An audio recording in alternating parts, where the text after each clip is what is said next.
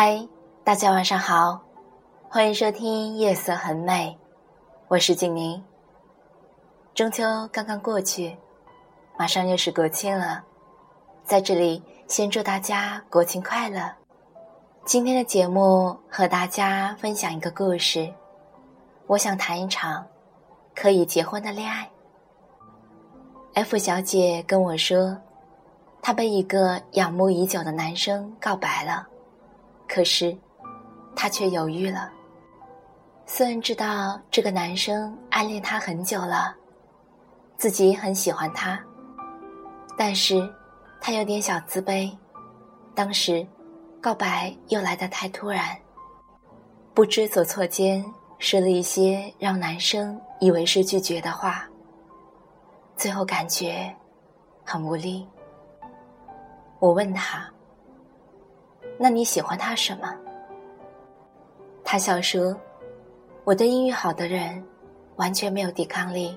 第一次看到他的名字，是在一张红榜名单上，他参加英语比赛获奖了，然后他的名字就这样硬生生的闯进了我的世界。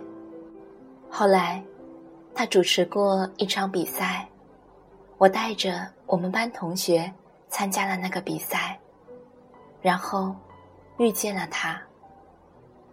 当时真的很仰慕他，虽然我也很想在大学最后的时光谈一场恋爱，可是我这个年纪很尴尬。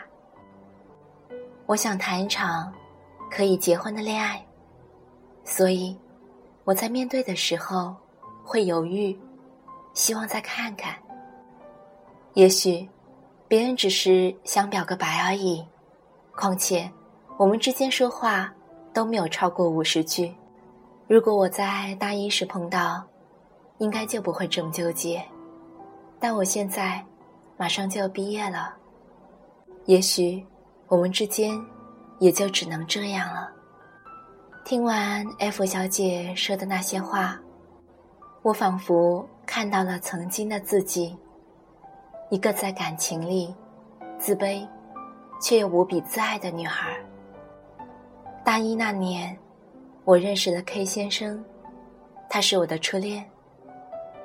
虽然小学那会儿，也喜欢过邻座长了一双桃花眼的小男生，但那毕竟只是因为人家数学比我好，脑瓜子比我聪明，篮球又打得好。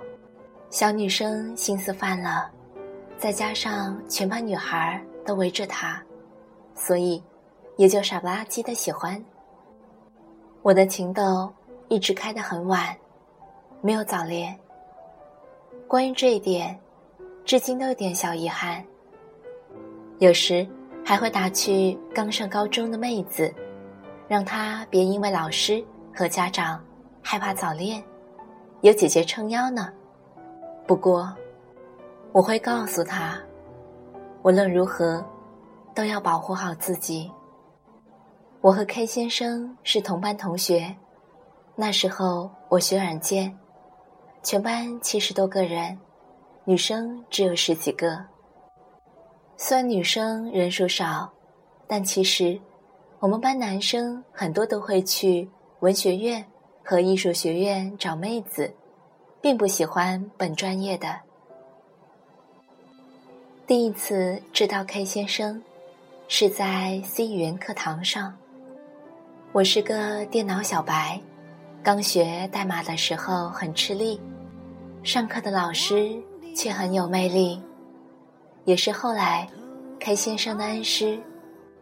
那时，老师问了一个很难的问题，我在底下。想了半天都没想明白，坐在我后面的 K 先生却很快就回答了。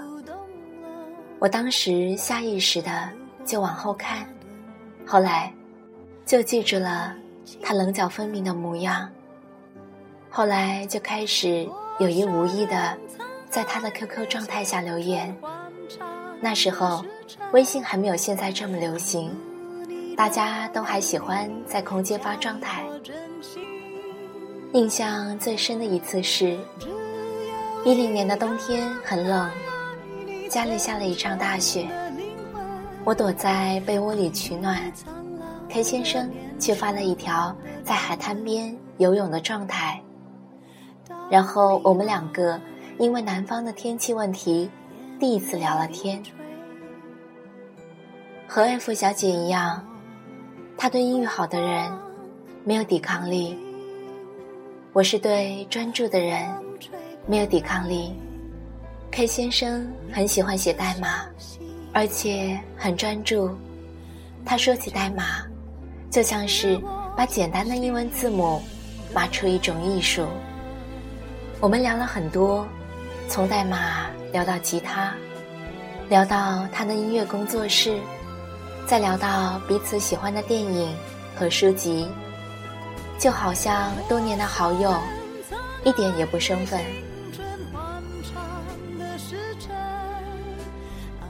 可是，等到他真的跟我告白之后，我却犹豫了，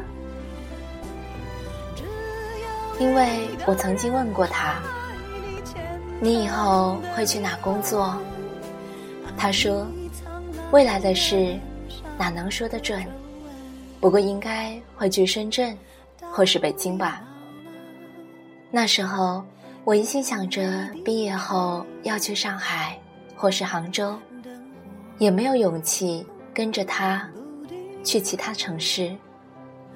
更重要的是，我只想谈一场可以结婚的恋爱。可如果……以后两个人都不能在一个城市，那还不如不谈。不知道为什么，那时候的社会媒体主流都在说，不以结婚为目的的恋爱都是耍流氓。这是出自莎士比亚的手笔。于是，我也坚信，这辈子只谈一段感情。既然我和你没有未来。那就还是别在一起了，免得大家都受伤害。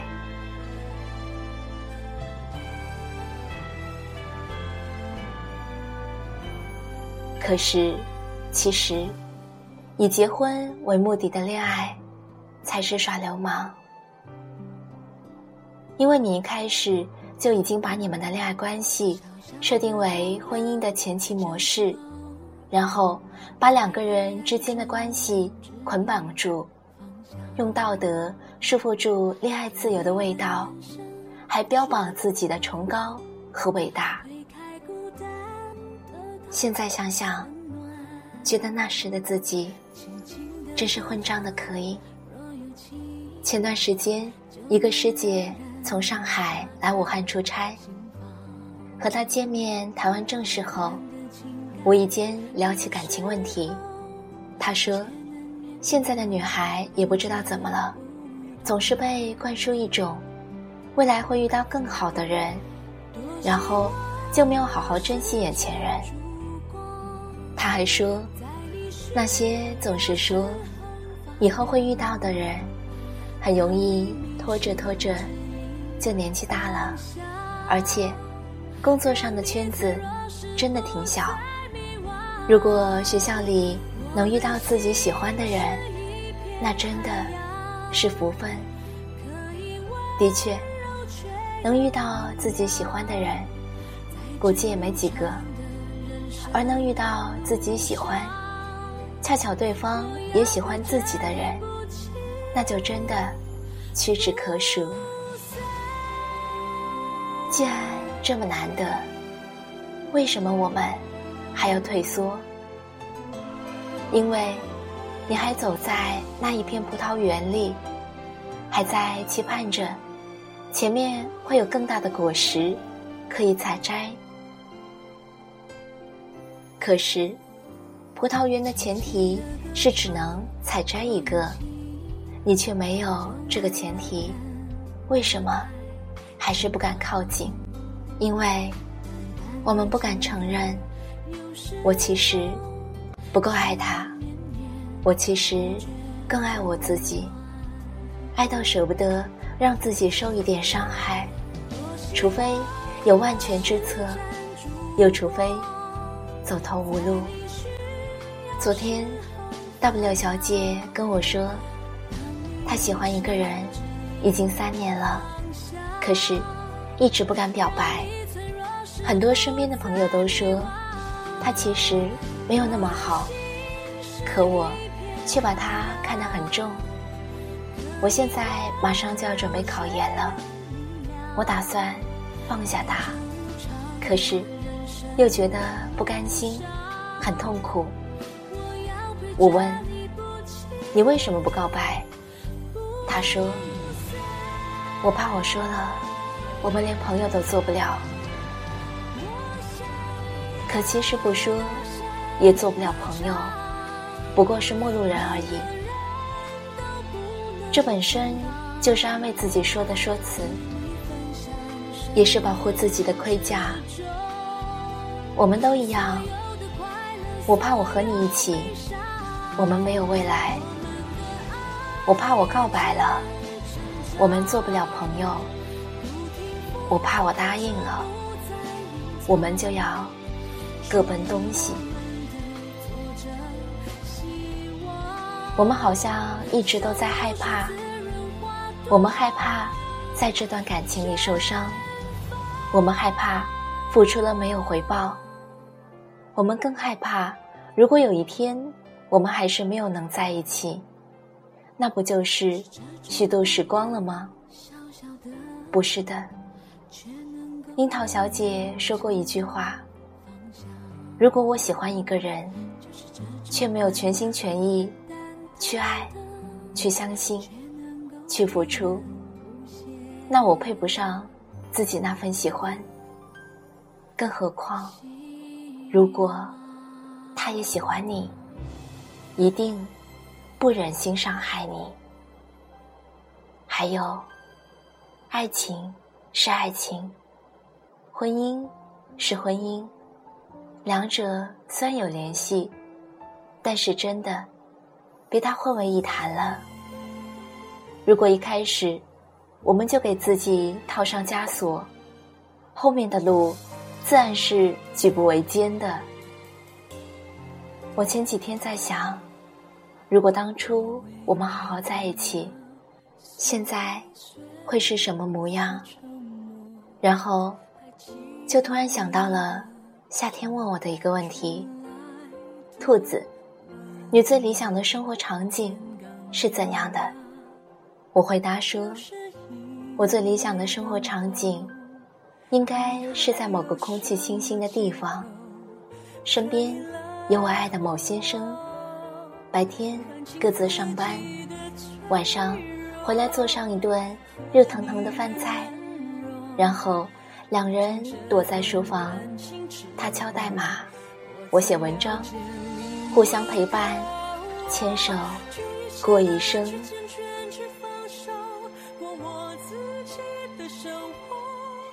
其实，如果有爱，婚姻就形同虚设。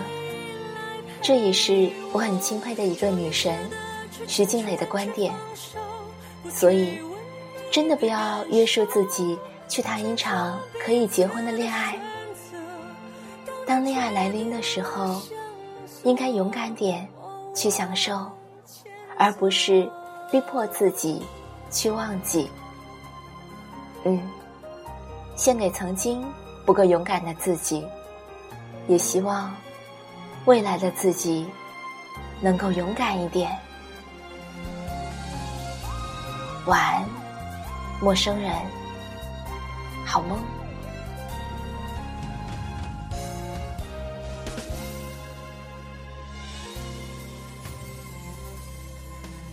清自己的脆弱和你的软弱，历经这段感情之后，我才了解另一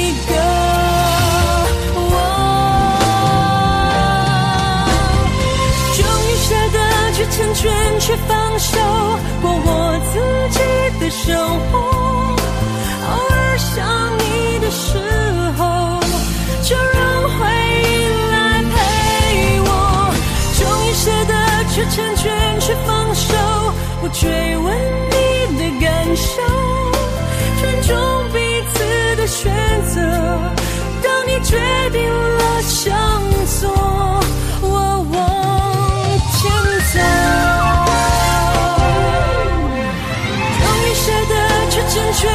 放手